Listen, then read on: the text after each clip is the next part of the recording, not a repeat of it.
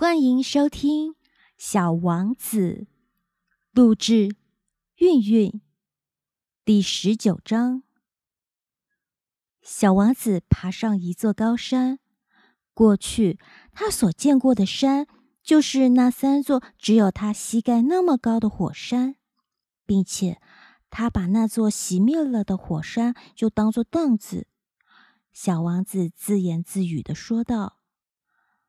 从这么高的山上，我一眼可以看到整个星球，以及所有的人。可是他所看到的只是一些非常锋利的悬崖峭壁。你好，小王子试探的问道。你好，你好，你好。回音再回答道。你们是什么人？小王子问。你们是什么人？你们是什么人？你们是什么人？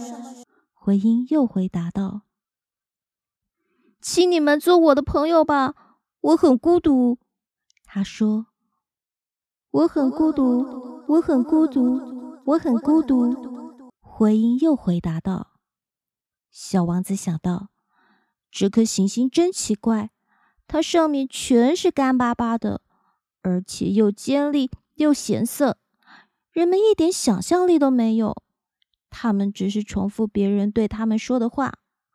在我的家乡，我有一朵花，它总是自己先说话。